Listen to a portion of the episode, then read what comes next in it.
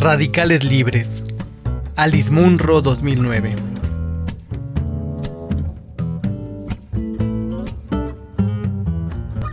Al principio la gente llamaba por teléfono para cerciorarse de que Nita no estaba demasiado deprimida, ni demasiado sola, ni comía demasiado poco o bebía demasiado. Había sido una bebedora de vino tan diligente que muchos olvidaban que tenía completamente prohibido beber. Ella mantenía las distancias, sin parecer ni dignamente afligida, ni anormalmente animada, ni distraída, ni confundida. Decía que no necesitaba que le hicieran la compra, que se las arreglaba con lo que tenía a mano. Tenía las medicinas que le habían recetado y suficientes sellos para las cartas de agradecimiento. Sus mejores amigos probablemente sospechaban la verdad, que no se molestaba en comer mucho y que si llegaba alguna carta de pésame la tiraba a la basura. Ni siquiera había escrito a personas que vivían lejos para evitar dichas cartas. Ni siquiera a la anterior esposa de Rich que vivía en Arizona, ni al hermano que vivía en Nueva Escocia y del que estaba bastante distanciado, a pesar de que ellos quizá entenderían mejor que la gente más cercana por qué había seguido adelante con el no funeral como lo había hecho. Rich le gritó que se iba al pueblo, a la ferretería. Eran como las 10 de la mañana. Había empezado a pintar la verja de la terraza. Es decir, estaba raspándola para pintarla y la vieja rasqueta se le rompió en las manos. Anita no le dio tiempo a pensar por qué tardaba Rich. Él se inclinó sobre el cartel que había en la acera, delante de la ferretería, que anunciaba cortacéspedes de oferta. No le dio tiempo ni a entrar en la tienda. Tenía 81 años y buena salud, salvo una leve sordera en el oído derecho. El médico le había hecho un reconocimiento hacía solo una semana. Nita se enteraría de que el reciente reconocimiento, el certificado médico favorable, se repetía en un sorprendente número de los casos de muerte súbita con que se encontró de repente. Casi te da por pensar que habría que evitar tales visitas, dijo. Solamente debería haber hablado en esos términos con sus malhabladas amigas Virgie y Carol, sus íntimas, mujeres casi de su misma edad, 62 años. A los más jóvenes ese lenguaje les parece indecoroso y ambiguo.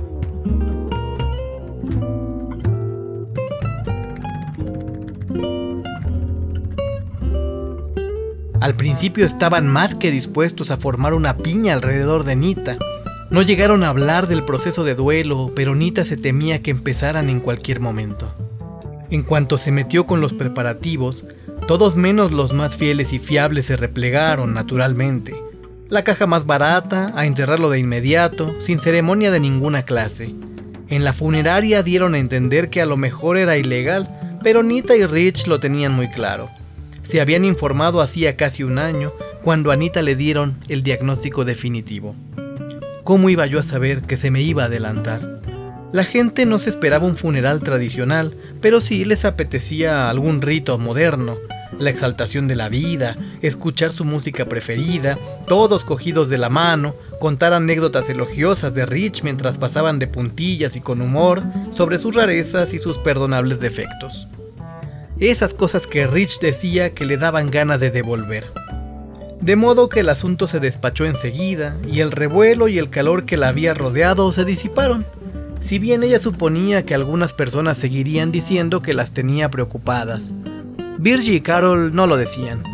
Únicamente decían que era una vieja bruja y una egoísta si pensaba diñarla antes de lo necesario.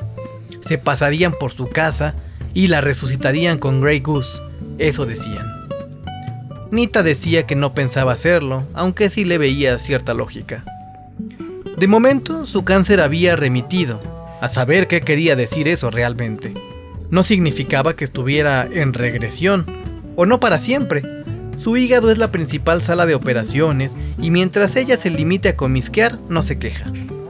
Lo único que deprimiría a sus amigas sería recordarles que no puede beber vino, ni vodka. Después de todo, de algo le había servido la radioterapia de la primavera pasada. Ahora es pleno verano. Piensa que ya no tiene un color tan bilioso, pero a lo mejor eso solo significa que se ha acostumbrado. Se levanta temprano, se lava y se viste con lo que tenga a mano pero al menos se viste y se lava. Se cepilla los dientes y se arregla un poco el pelo que ha vuelto a salirle bastante bien, canoso alrededor de la cara y oscuro por detrás como antes. Se pinta los labios y se oscurece las cejas, que se le han quedado muy despobladas, y por la misma consideración de toda la vida hacia una cintura estrecha y unas caderas moderadas, comprueba los progresos que ha hecho en ese sentido, aunque sabe que la palabra adecuada para calificar todo su cuerpo en esos momentos sería escuálido.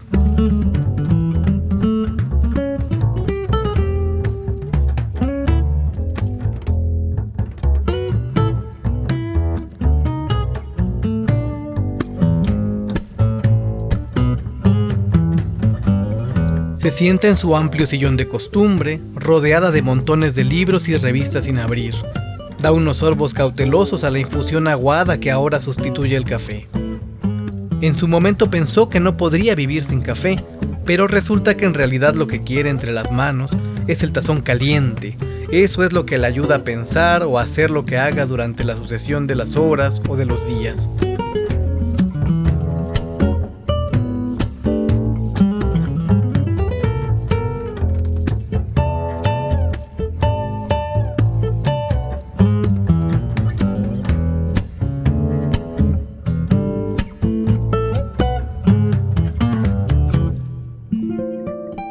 Esa era casa de Rich.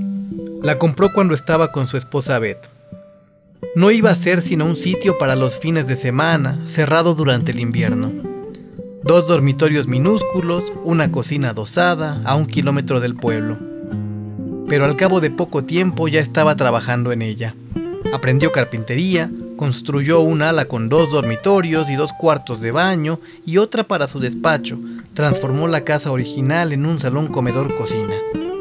A Beth empezó a interesarle. Al principio decía que no entendía por qué había comprado semejante cuchitril, pero siempre se implicaba en las mejoras prácticas y compró dos mandiles de carpintero a juego. Necesitaba algo a lo que dedicarse cuando terminó y publicó el libro de cocina que le había llevado varios años. No tenían hijos. Y mientras Beth le contaba a la gente que había encontrado su lugar en la vida como ayudante de carpintero y que eso los había unido más a Rich y a ella, Rich se enamoró de Nita. Ella trabajaba en la secretaría de la universidad donde Rich daba clases de literatura medieval. La primera vez que hicieron el amor fue entre las virutas y la madera cerrada de lo que llegaría a ser la habitación principal con techo arqueado. Nita se dejó las gafas de sol, no a propósito, aunque Beth, que jamás se dejaba nada en ningún sitio, no se lo creyó. Después vino la consabida y dolorosa trifulca, tras la cual Beth se marchó a California y después a Arizona.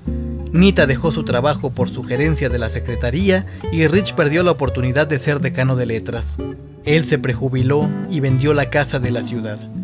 Nita no heredó el mandil de carpintero más pequeño y se dedicó a leer de buena gana sus libros en medio del desorden, a preparar cenas elementales en un hornillo a dar largos paseos de exploración de los que volvía con desaliñados ramilletes de lirios atigrados y zanahorias silvestres que metía en latas de pintura vacías. Más adelante, cuando Rich y ella ya se habían instalado, se avergonzaba un poco al pensar en lo dispuesta que había estado a desempeñar el papel de la mujer joven, la feliz rompehogares, la ingenua risueña y atolondrada. En realidad era una mujer, no precisamente una chica, seria, físicamente torpe, tímida, capaz de enumerar todas las reinas de Inglaterra, no solo los reyes, sino también las reinas, y que se sabía de memoria la guerra de los 30 años, pero a quien le daba vergüenza bailar en público y que jamás aprendería a subirse a una escalera de mano, al contrario que Beth. Su casa tiene una hilera de cedros a un lado y el terraplén de la vía del tren al otro. El tránsito ferroviario nunca ha sido gran cosa y ahora pueden pasar solo un par de trenes al mes.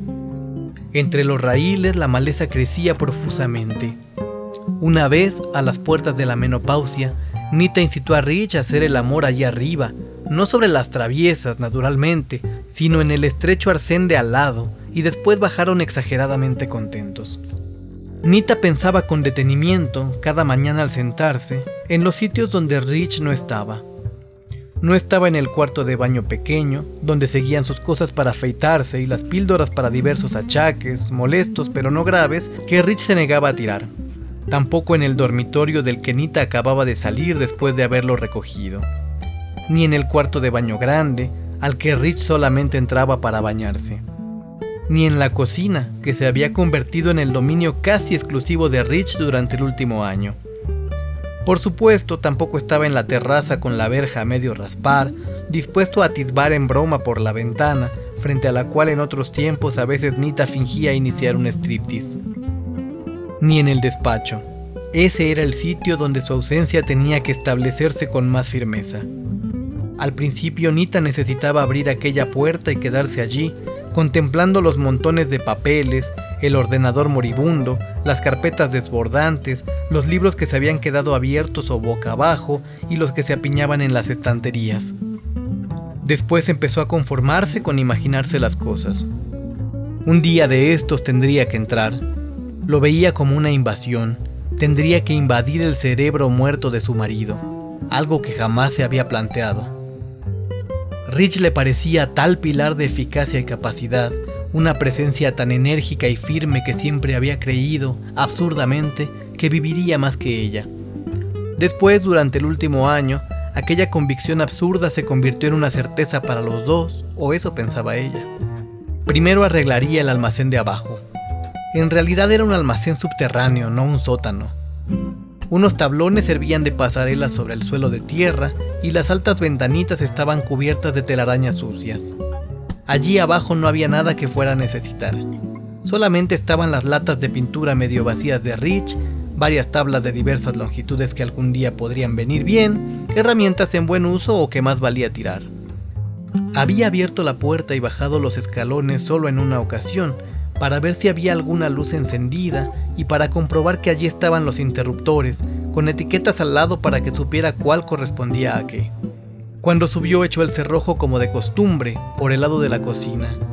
Rich se reía de esa costumbre suya y le preguntaba qué amenaza creía que podía entrar por allí, por las paredes de piedra y las ventanas del tamaño de un elfo. De todos modos sería más fácil empezar por allí, cien veces más fácil que por el despacho. Hacía la cama y arreglaba lo que había dejado tirado en la cocina o el cuarto de baño, pero el esfuerzo de una limpieza a fondo era algo superior a sus fuerzas. Apenas era capaz de tirar un clip torcido o un imán de la nevera que hubiera perdido la fuerza de atracción, por no hablar del plato de monedas irlandesas que se habían traído Rich y ella de un viaje hacía 15 años. Todo parecía haber adquirido un peso y una extrañeza propios.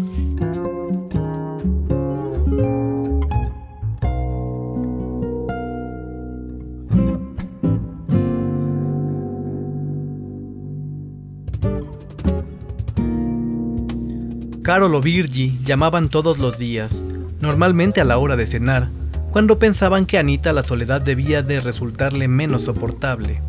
Ella decía que estaba bien, que pronto saldría de su guarida, que necesitaba tiempo, que se dedicaba a pensar y a leer y que comía bien y dormía. También eso era verdad, salvo lo de leer. Se sentaba en el sillón rodeada de libros y no abría ninguno. Siempre había leído tanto, una de las razones por las que según Rich era la mujer adecuada para él, se sentaba a leer y lo dejaba en paz, y ahora no aguantaba ni media página seguida. Nita no era de los que nunca vuelven a leerse un libro. Los hermanos Karamazov, El molino de Floss, Las alas de la paloma, La montaña mágica una y otra vez. Cogía uno pensando en leer un trocito concreto y se veía incapaz de dejarlo hasta volver a tragárselo entero. También leía novela moderna, siempre novela. Detestaba la palabra evasión aplicada a la ficción. Podría haber argumentado, y no solo por llevar la contraria, que la evasión era la vida real, pero esto era demasiado importante para discutirlo. Y de repente, aunque pareciera mentira, todo aquello había desaparecido. No solo con la muerte de Rich, sino con la inmersión en su enfermedad. Después pensó que se trataba de un cambio temporal y que resurgiría la magia cuando le retirasen ciertas medicinas y el tratamiento que la dejaba agotada. Al parecer no fue así. A veces intentaba explicar el porqué a un interrogador imaginario. Tengo mucho que hacer. Es lo que dice todo el mundo. ¿Qué tienes que hacer? Prestar atención. ¿A qué? Quiero decir pensar. ¿En qué? Da igual. Una mañana, después de estar un rato sentada, pensó que hacía mucho calor. Debía levantarse y poner los ventiladores, o bien para ser más respetuosa con el medio ambiente podía abrir las puertas de delante y de atrás y dejar que la brisa, si la había, entrase a la casa por la tela metálica. Primero descorrió el cerrojo de la puerta delantera, e incluso antes de que se hubiera colado un centímetro de la luz de la mañana, vio una raya oscura que le cerraba el paso a esa luz. Había un joven ante la puerta de tela metálica que tenía el gancho puesto. No quería asustarla, dijo. Estaba buscando un timbre o algo. He dado un golpecito en el marco, pero supongo que no me ha oído. Perdone, dijo Nita. Tendría que echarle un vistazo a su caja de fusibles si me dice dónde está. Nita se apartó un poco para que el joven entrase. Tardó unos momentos en recordarlo. Sí, abajo, dijo. Voy a encender la luz para que lo vea. Él cerró la puerta y se agachó para quitarse los zapatos. No se preocupe, dijo Nita. No es como si estuviera lloviendo. No está de más, es una costumbre. En lugar de barro igual le dejaba huellas de polvo. Nita entró en la cocina, incapaz de volver a sentarse hasta que aquel hombre se marchase. Le abrió la puerta mientras él subía las escaleras. ¿Todo bien? preguntó Nita. ¿Lo ha encontrado? Sí, bien. Nita se adelantó para acompañarlo hasta la puerta y se dio cuenta de que no oía pisadas detrás. Se volvió y lo vio de pie en la cocina. ¿No tendrá por casualidad algo que pueda prepararme para comer, no? Se había producido un cambio en su voz, un estallido con un tono ascendente que Anita le hizo pensar en un humorista de la televisión imitando un gañido con acento rural. Bajo la claraboya de la cocina vio que no era tan joven. Al abrir la puerta solamente se había fijado en un cuerpo flacucho, una cara oscura recortada contra el resplandor de la mañana. Al volver a verlo, el cuerpo era efectivamente flacucho, pero más consumido que juvenil, con una simpática caída de hombros. Tenía la cara alargada y como gomosa y unos ojos prominentes azul claro. Una mirada jocosa, pero persistente, como si siempre se saliera con la suya. Es que resulta que soy diabético, dijo. No sé si conoce algún diabético, pero el caso es que cuando te entra el hambre tienes que comer o se te pone el organismo raro. Debería haber comido antes de venir, pero me entraron las prisas. ¿Le importa que me siente? Ya se había sentado a la mesa de la cocina. ¿Tiene café? Tengo té, una infusión si le apetece. Claro, claro.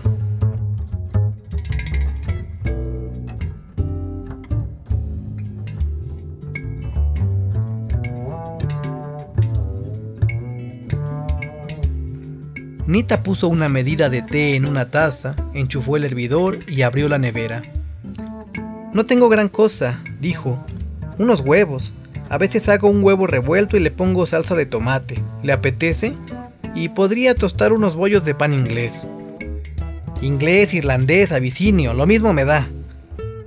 Nita cascó un par de huevos en la sartén, rompió las yemas y lo removió todo con un tenedor. Después cortó un bollo y lo puso en la tostadora. Sacó un plato del aparador, lo colocó delante del hombre, luego sacó un cuchillo y tenedor del cajón de la cubertería. Bonito plato, dijo él levantándolo como para verse la cara. Justo cuando Nita se daba la vuelta para seguir con los huevos, oyó que se estrellaba contra el suelo.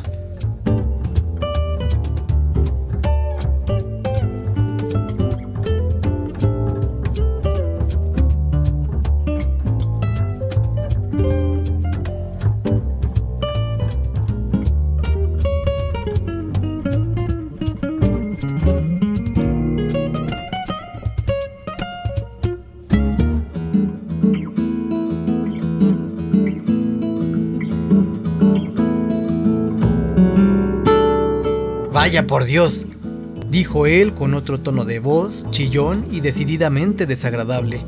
Mire lo que he hecho. No pasa nada, contestó Nita sabiendo que sí pasaba. Se me habrá escurrido de la mano. Nita sacó otro plato. Lo dejó en la encimera hasta que las rebanadas de pan estuvieron tostadas y después puso los huevos cubiertos de salsa de tomate encima. Mientras tanto, el hombre se había agachado para recoger los trozos de losa. Cogió un trozo que tenía la punta afilada. Cuando Nita dejó la comida sobre la mesa, el hombre se raspó ligeramente un antebrazo con la punta. Brotaron minúsculas gotitas de sangre, al principio separadas, después formando un hilillo. No es nada, dijo, solo una broma. Sé cómo hacerlo para gastar una broma. Si hubiera querido hacerlo en serio, no habríamos necesitado salsa de tomate, ¿no? Quedaban unos trozos en el suelo que él no había visto. Nita se dio la vuelta con la intención de coger la escoba que estaba en un armario cerca de la puerta trasera. Él la agarró por un brazo como un rayo. Usted siéntese, quédese aquí sentada mientras yo como. Levantó el brazo ensangrentado para volver a enseñárselo. Después se hizo un bocadillo con los huevos y el pan y se lo comió de unos cuantos mordiscos. Masticaba con la boca abierta. El agua estaba hirviendo. ¿La bolsa de té está en la taza? Sí, bueno, es té en hebras. No se mueva, no la quiero cerca del agua hirviendo, ¿me entiende? Echó agua en la taza. Parece heno, ¿no tiene otra cosa? Lo siento, no. Deje de decir que lo siente. Si no tiene otra cosa, no tiene otra cosa. No se ha creído que venía a ver la caja de fusibles, ¿verdad? Pues sí, dijo Nita. Ahora ya no. No. ¿Está asustada? Nita decidió no tomárselo como una burla, sino como una pregunta en serio. No lo sé, supongo que estoy más sorprendida que asustada, no sé. Hay una cosa, una cosa de la que no debe tener miedo. No voy a violarla. No se me había ocurrido. Nunca se sabe. El hombre tomó un sorbo de té y torció el gesto. Solo porque es usted una mujer vieja. Hay cada uno por ahí. Se lo harían a cualquier cosa, niños pequeños, perros, gatos o viejas. Viejos, no son tiquismiquis, pero yo sí. A mí solo me interesa lo normal y con una señora agradable que me gusta y que le gusto, o sea que quédese tranquila. Lo estoy, pero gracias por decírmelo, dijo Anita. El hombre se encogió de hombros, aunque dio la impresión de sentirse satisfecho de sí mismo. ¿El coche de allí enfrente es suyo? De mi marido. ¿De su marido? ¿Dónde está? Ha muerto, yo no sé conducir. Quiero venderlo, pero todavía no lo he hecho. Qué estúpida, qué estúpida era por contárselo. ¿2004? Creo que sí, sí. Por un momento he pensado que iba a engañarme con lo del marido, pero no habría funcionado. Es que lo huelo si una mujer está sola. Lo sé nada más entrar en una casa. En cuanto me abren la puerta, instinto. ¿Y va bien? ¿Sabe el último día que lo cogió? El 7 de junio, el día que murió. ¿Tiene gasolina? Supongo que sí. Estaría bien que lo hubiera llenado. ¿Tiene las llaves? Aquí no, pero sé dónde están. Vale. Empujó la silla y le dio un golpe a un trozo de losa. Se levantó, sacudió la cabeza como sorprendido y volvió a sentarse. Estoy hecho polvo. Tengo que sentarme un momento. Pensaba que me sentiría mejor comiendo. Lo de ser diabético me lo he inventado. Nita empujó su silla y el hombre se levantó de un salto. Usted se queda donde está. No estoy tan hecho polvo para dejarle escapar. Es que me he pasado la noche andando. Iba por las llaves. Usted se espera hasta que yo diga. He venido por la vía del tren. Ni un tren he visto. He venido andando hasta aquí y no he visto ni un tren. Raramente pasa un tren. Sí, mejor. Bajé a la cuneta al pasar por esos poblachos de catetos. Cuando amaneció todavía estaba bien, salvo cuando atravesaba la carretera y tuve que echar a correr. Y cuando al mirar para aquí vi la casa y el coche pensé, ahí lo tengo. Podría haberme llevado el coche de mi viejo, pero todavía me queda un poco de cabeza. Nita sabía que aquel hombre quería que le preguntase qué había hecho. También estaba segura de que cuanto menos supiera mejor para ella. Y de pronto, por primera vez desde que aquel hombre entró en la casa, Nita pensó en su cáncer. Pensó en cómo la liberaba, en que la salvaba del peligro. ¿Por qué sonríe? No sé, ¿estaba sonriendo? Me imagino que le gusta que le cuenten cosas. ¿Quiere que le cuente una historia? A lo mejor preferiría que se marchase. Me marcharé, pero primero le voy a contar una cosa. Metió la mano en uno de los bolsillos traseros. Mire, ¿quiere ver una foto? Mire. Era una fotografía de tres personas en un salón con las cortinas de flores echadas como telón de fondo. Un hombre mayor, no viejo, tal vez de sesenta y tantos años, y una mujer más o menos de la misma edad sentados en un sofá. Una mujer más joven, enorme, en una silla de ruedas junto a un extremo del sofá, un poco adelantada. El hombre era grueso, canoso, con los ojos entrecerrados y la boca ligeramente abierta, como si tuviera dificultades para respirar, pero se esforzaba por sonreír. La mujer era mucho más menuda, llevaba el pelo teñido de oscuro, los labios pintados y lo que antes se llamaba una blusa de campesina, con lacitos rojos en el cuello y las muñecas. Sonreía con decisión, casi con ardor, con los labios estirados sobre una dentadura quizá en mal estado. Pero era la mujer más joven quien monopolizaba la fotografía, claramente definida y monstruosa con su vestido hawaiano de vivos colores, el pelo oscuro recogido en una serie de risitos sobre la frente y las mejillas desparramadas sobre el cuello. Y a pesar de la mole de carne, una expresión de cierta satisfacción y astucia. Son mi madre y mi padre, y mi hermana Madeleine, la de la silla de ruedas. Nació rara, no pudieron hacer nada, ni los médicos ni nadie, y comía como un cerdo. Nos tuvimos tirria desde que siempre. Era cinco años mayor que yo y ya me hacía la vida imposible. Me tiraba todo lo que tenía a mano, me pegaba e intentaba atropellarme con su puta silla. Usted perdone. Debió de pasarlo usted mal y sus padres. Sí, ya, ellos miraban para otro lado y lo permitían. Es que iban a una iglesia de esas y al predicador les decía, es un regalo de Dios.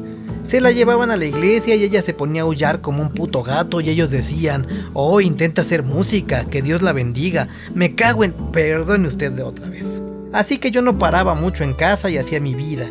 Vale, decía yo, no tengo por qué soportar esta mierda. Hacía mi vida, tenía trabajo, casi siempre tenía trabajo. Nunca me quedaba tocándome los huevos y bebiéndome el dinero del gobierno, o sea, haciendo el zángano. Nunca le pedí ni un centavo a mi viejo. Me levantaba y me iba a poner alquitrán a un tejado a más de 30 grados, o a fregar el suelo de un puto restaurante, o de ayudante de mecánico en un garage de mierda. Y lo hacía. Pero como no siempre estaba dispuesto a tragar quina, no duraba mucho. Esa gentuza siempre anda mangoneando a la gente como yo, y yo no tengo por qué tragar. Soy de una familia como es debido. Mi padre trabajó hasta que estuvo demasiado enfermo, trabajó en los autobuses. A mí no me criaron para tragar quina. Pero bueno, eso da igual. Lo que siempre me habían dicho mis padres es, la casa es tuya. La casa está pagada, está en buenas condiciones y es tuya. Eso es lo que me dijeron. Sabemos que aquí tuviste las cosas difíciles cuando eras joven y que si no hubieras tenido las cosas tan difíciles, igual podrías haber estudiado, de modo que queremos compensarte como podamos. Así que no hace mucho estaba yo hablando con mi padre por teléfono y me dice, bueno, supongo que comprenderás el trato, y yo digo, ¿qué trato? Y él, solo hay tratos si firmas los papeles para ocuparte de tu hermana mientras viva. La casa es tuya solo si también es su casa, me dice.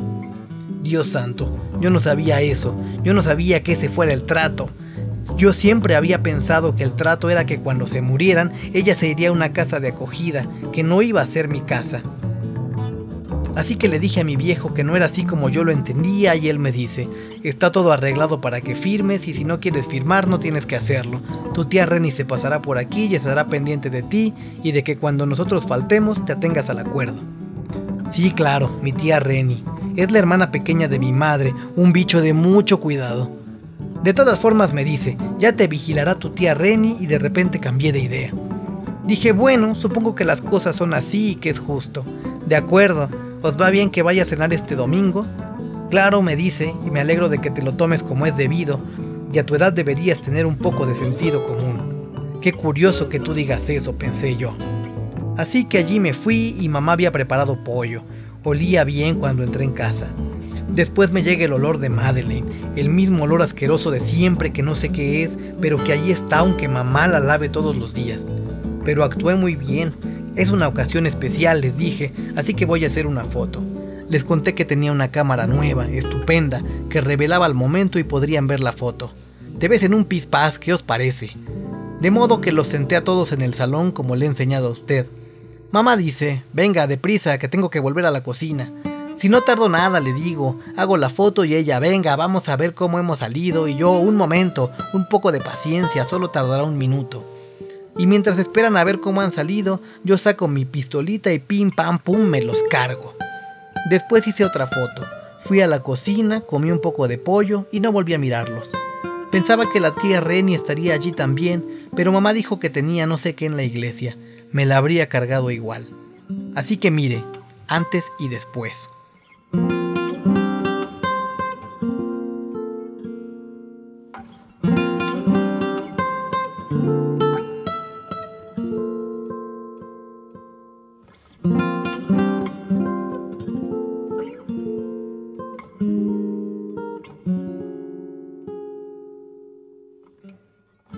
La cabeza del hombre estaba caída de lado, la de la mujer hacia atrás. Sus expresiones habían volado por los aires. La hermana había caído hacia adelante, de modo que no se le veía la cara, solamente las enormes rodillas envueltas en tela floreada y la cabeza oscura con el peinado enrevesado y pasado de moda. Podría haberme quedado allí tranquilamente una semana, estaba tan relajado, pero me marché al oscurecer. Me lavé bien, me terminé el pollo y pensé que lo mejor era largarme. Estaba preparado para que la tía Renny se presentara de un momento a otro, pero se me pasaron las ganas y sabía que tendría que ponerme otra vez de humor para cargármela a ella. Ya no me apetecía. Es que tenía el estómago lleno porque era un pollo grande. Me lo había comido todo en lugar de llevarme un poco porque me daba miedo que lo olieran los perros y montaran un escándalo cuando me metiera por los senderos del campo, como me figuraba que tenía que hacer. Pensé que el pollo que me había metido entre pecho y espalda me duraría una semana, pero fíjese el hambre que traía cuando llegué aquí. Recorrió la cocina con la mirada. Supongo que no tendrá nada de beber, ¿no? Ese té es asqueroso. A lo mejor hay vino, dijo Anita. No sé, yo ya no bebo. ¿Es de Alcohólicos Anónimos? No, es que no me sienta bien. Se levantó y notó que le temblaban las piernas. Natural. Me he ocupado del teléfono antes de entrar, dijo el hombre. Es para que lo sepa. Si bebía, se tranquilizaría un poco y se pondría más amable o más odioso y bruto. ¿Cómo iba a saberlo ella? Encontró el vino sin necesidad de salir de la cocina. Rich y ella solían beber vino tinto con moderación todos los días porque se supone que es bueno para el corazón, o malo para algo que no es bueno para el corazón. Con el miedo y la confusión no se acordaba de cómo se llamaba aquello. ¿Por qué tenía miedo? Por supuesto. El cáncer no iba a servirle de ayuda en ese momento, de ninguna ayuda. El hecho de que fuera a morirse al cabo de un año se empeñaba en no anular el hecho de que podía morirse en aquel mismo momento. Oiga, este es del bueno, dijo él, sin tapón de rosca. ¿No tiene un sacacorchos? Nita fue hacia un cajón, pero él se levantó de un salto y le apartó sin demasiada brusquedad. No, no, ya lo cojo yo. Usted ni se acerque a ese cajón. Vaya, qué cantidad de cosas buenas hay aquí. Puso los cuchillos en el asiento de su silla, donde Nita no pudiera alcanzarlos, y empezó a abrir la botella con el sacacorchos. Anita no le pasó inadvertido hasta qué punto podía ser perverso aquel instrumento en sus manos, pero ella no tenía la menor posibilidad de poder llegar a usarlo.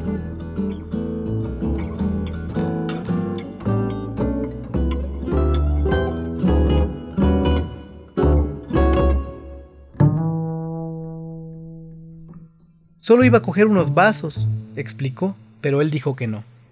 Nada de cristal. ¿No tiene de plástico? No. Pues tazas y la estoy viendo. Nita sacó dos tazas y dijo, para mí solo un poquito. Para mí también, contestó él muy formal. Tengo que conducir. Pero se llenó la taza hasta el borde. No quiero que un madero meta la cabeza por la ventanilla para ver cómo estoy. Los radicales libres, dijo Nita. ¿Y eso qué significa? A ver, ¿es algo del vino tinto? ¿O los destruye porque son malos o los refuerza porque son buenos? No me acuerdo. Tomó un sorbo de vino y no le dieron ganas de vomitar, al contrario de lo que esperaba. Él bebió de pie. Cuidado con esos cuchillos cuando se siente, dijo Nita. No empiece a tomarme el pelo. Cogió los cuchillos, los metió en el cajón y se sentó. ¿Se cree que soy tonto? ¿Se cree que estoy nervioso? Nita se arriesgó. Solamente pienso que nunca había hecho una cosa así, dijo. Claro que no. ¿Qué se ha creído? ¿Que soy un asesino? Sí, vale, los maté, pero no soy un asesino. Es distinto, dijo Nita. Hombre, claro, yo sé que lo es. Sé lo que es librarse de alguien que te ha ofendido. ¿Ah, sí? He hecho lo mismo que usted. Venga, ya. Empujó la silla hacia atrás, pero no se levantó. No me crea si no quiere, pero lo he hecho, afirmó Nita. Y una mierda, ¿cómo lo hizo? Con veneno. ¿Pero qué dice? ¿Que les dio ese puto té o qué? Solo a una persona, una mujer, al té no le pasa nada, en teoría alarga la vida. Yo no quiero que me alarguen la vida si tengo que beber una guarrería así. Además pueden descubrir el veneno en el cuerpo de un muerto. No estoy segura de que sea así con los venenos vegetales. De todos modos, a nadie se le habría ocurrido mirar. Era una de esas chicas que tuvo fiebre reumática cuando era pequeña y lo fue arrastrando toda la vida. No podía practicar deporte ni hacer gran cosa. Continuamente tenía que sentarse a descansar. Nadie se llevaría una sorpresa si se moría. ¿A usted qué le había hecho? Era la chica de la que se había enamorado mi marido. Iba a dejarme para casarse con ella. Me lo había dicho. Yo lo había hecho todo por él. Estábamos arreglando esta casa juntos. Él era lo único que tenía. No habíamos tenido hijos porque él no quería. Aprendí carpintería y aunque me daba miedo subirme a las escaleras, lo hacía. Él era mi vida. Y de repente me iba a echar a patadas por esa quejica inútil que trabajaba en la secretaría. Todo aquello por lo que habíamos trabajado se lo quedaría a ella. ¿Era justo? ¿Cómo se consigue veneno? Yo no tuve que buscarlo. Estaba en el jardín de atrás, ahí mismo. Había un huerto con ruibarbos desde hacía hace años. En las nervaduras de las hojas del ruibarbo hay veneno más que suficiente. No en los tallos, los tallos son lo que nos comemos. Son buenos, pero las nervaduras rojas y finitas de las hojas, esas son venenosas. Yo lo sabía, aunque tengo que confesar que ignoraba la cantidad exacta que necesitaría para que fuera efectivo, así que lo que hice fue una especie de experimento. Tuve suerte en varias cosas. En primer lugar, mi marido estaba fuera en un simposio en Minneapolis. Podría habérsela llevado, claro, pero eran las vacaciones de verano y ella tenía que quedarse a cargo de la oficina. Otra cosa era que a lo mejor no estaba completamente sola, que podía haber otra persona. Y además ella podría haber sospechado de mí. Tuve que suponer que ella no sabía que yo lo sabía y que seguía considerándome una amiga. La habíamos invitado a casa, nos llevábamos bien. Tuve que confiar en que mi marido, que era de esas personas que lo dejan todo para el final, me lo habría contado a mí para ver cómo me lo tomaba, pero no le habría dicho a ella lo que me había contado. Entonces, ¿por qué deshacerse de ella? A lo mejor él no se había decidido. No, habría seguido con ella de alguna manera. Y aunque no siguiera, ella nos había envenenado la vida. Había envenenado mi vida, así que yo tenía que envenenar la suya. Preparé dos tartaletas, una con las nervaduras venenosas y otra sin ellas. Naturalmente hice una señal en la que no tenía. Fui a la universidad, compré dos cafés y fui a su oficina. Estaba sola. Le dije que tenía que ir a la ciudad y que al pasar por los jardines de la universidad había visto una panadería muy bonita que mi marido siempre elogiaba por su café y sus pasteles, de modo que entré a comprar las tartaletas y los cafés, pensando en que estaría sola cuando el resto de la gente se había ido de vacaciones y en que yo también estaba sola, con mi marido en Minneapolis. Ella estaba encantadora, muy agradecida. Dijo que se aburría un poco y que como la cafetería estaba cerrada, tenías que ir al edificio de ciencias por café y que le ponían ácido clorhídrico. Jaja, qué gracia. Así que fue como una fiestecita. Yo el ribarbo no puedo ni verlo, dijo el hombre. Conmigo no habría funcionado. Pero con ella sí, Tuve que arriesgarme a que empezara a hacer efecto de prisa antes de que se diera cuenta de lo que pasaba y le hicieran un lavado de estómago, pero no demasiado rápido para que no lo relacionara conmigo. Tenía que quitarme de en medio enseguida. El edificio estaba vacío y hasta la fecha, que yo sepa, nadie me vio entrar ni salir. Naturalmente conocí algunos atajos. Se cree muy lista, se fue de rositas. Como usted. Lo que yo he hecho no es tan rebuscado como lo que hizo usted. Pero para usted era necesario. Hombre, claro, lo mío también era necesario, salvé mi matrimonio. Mi marido comprendió que ella no le habría hecho ningún bien. Estoy casi segura de que se habría puesto enferma con él. Ella era así, habría sido una carga para él, y él lo comprendió. Más vale que no haya puesto nada en los huevos eso, dijo el hombre. Como lo haya hecho se va a arrepentir. Claro que no, ni se me habría ocurrido, no es algo que haga con frecuencia. La verdad es que no sé nada de venenos, me enteré de eso por pura casualidad. El hombre se levantó con tal brusquedad que derribó la silla en la que se sentaba. Nita observó que no quedaba mucho vino en la botella. Necesito las llaves del coche. Nita fue incapaz de pensar por un instante. Las llaves del coche, ¿dónde las he puesto? Podía ocurrir. En cuanto le diera las llaves del coche, podía ocurrir. ¿Serviría de algo contarle que se estaba muriendo de cáncer? Qué estupidez, no serviría de nada. Morir de cáncer más adelante no le impediría hablar hoy. Nadie sabe lo que le he contado, dijo. Es usted la única persona con quien he hablado de esto. Sí que iba a remediar eso las cosas. La ventaja que había legado probablemente le había entrado por un oído y le había salido por el otro. No lo sabe nadie todavía, dijo el hombre y Nita pensó. Gracias a Dios, va por buen camino, lo comprende, ¿o no? Quizá gracias a Dios. Las llaves están en la tetera azul, ¿Dónde? ¿En qué jodida tetera? En la esquina de la encimera. Se rompió la tapa y lo usábamos para guardar cosas. Cállese, cállese o la hago callar yo bien callada. Intentó meter la mano en la tetera azul, pero no le cabía. Joder, joder, joder. Gritó, volcó la tetera, le dio un golpe contra la encimera y no solo cayeron al suelo las llaves del coche, las de la casa, monedas diversas y un fajo de dinero antiguo de Canadian Tire. Las del cordel rojo, dijo Nita con un hilo de voz. El hombre se puso a dar patadas a las cosas hasta que cogió las llaves que quería. Bueno, ¿qué va a decir del coche? Que se lo ha vendido un desconocido, ¿no? Nita tardó unos segundos en comprender la importancia de aquellas palabras. Cuando cayó en la cuenta, la habitación se puso a temblar.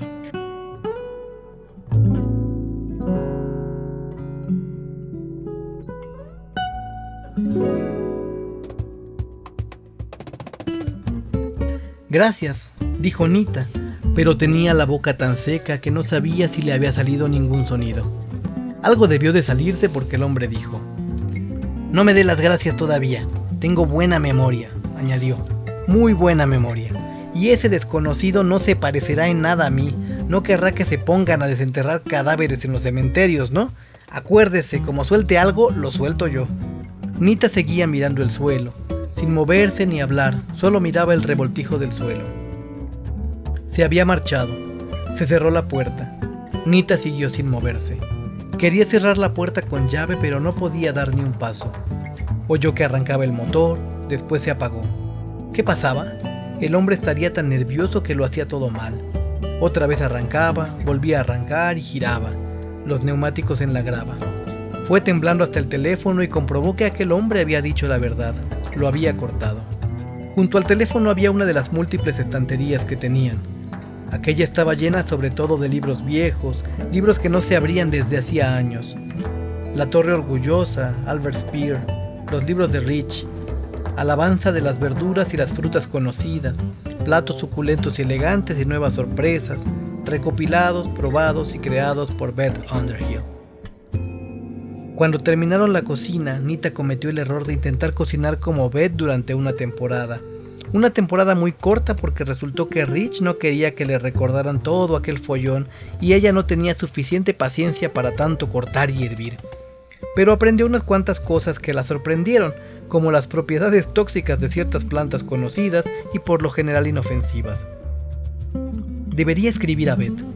Querida Beth, Rich ha muerto y yo he salvado la vida haciéndome pasar por ti. ¿Qué le importa a Beth que haya salvado la vida? Solo hay una persona a la que realmente merece la pena contárselo. Rich. Rich. Ahora se da cuenta de lo que es echarlo en falta de verdad, como si al cielo le chuparan todo el aire.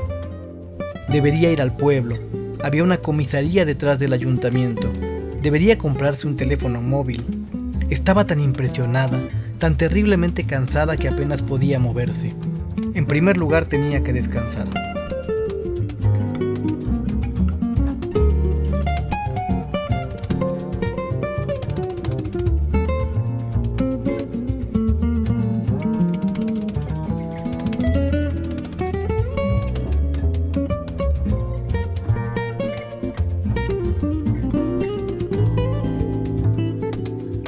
Despertó un golpe en la puerta que seguía abierta. Era un policía, no uno del pueblo, sino de la Policía Provincial de Tráfico. Le preguntó si sabía dónde estaba su coche. Nita miró hacia la grava donde lo aparcaba antes. Ha desaparecido, dijo. ¿Estaba ahí? ¿No sabía que lo habían robado? ¿Cuándo fue la última vez que se asomó y lo vio? Debió ser anoche. ¿Estaban las llaves dentro? Supongo que sí. Tengo que decirle que ha sufrido un grave accidente, un accidente sin otros coches implicados a este lado de Wallenstein. Al conductor se le fue a la cuneta y lo destrozó. Y eso no es todo, buscan al hombre por triple asesinato. Esas son las últimas noticias que tenemos. Asesinato en Michelson. Ha tenido suerte de no tropezarse con él. ¿Está herido? Muerto, instantáneamente. Merecido se lo tiene. Luego siguió un sermón amable pero severo. Dejarse las llaves en el coche, una mujer que vive sola. Nunca se sabe en los días que corren. Nunca se sabe.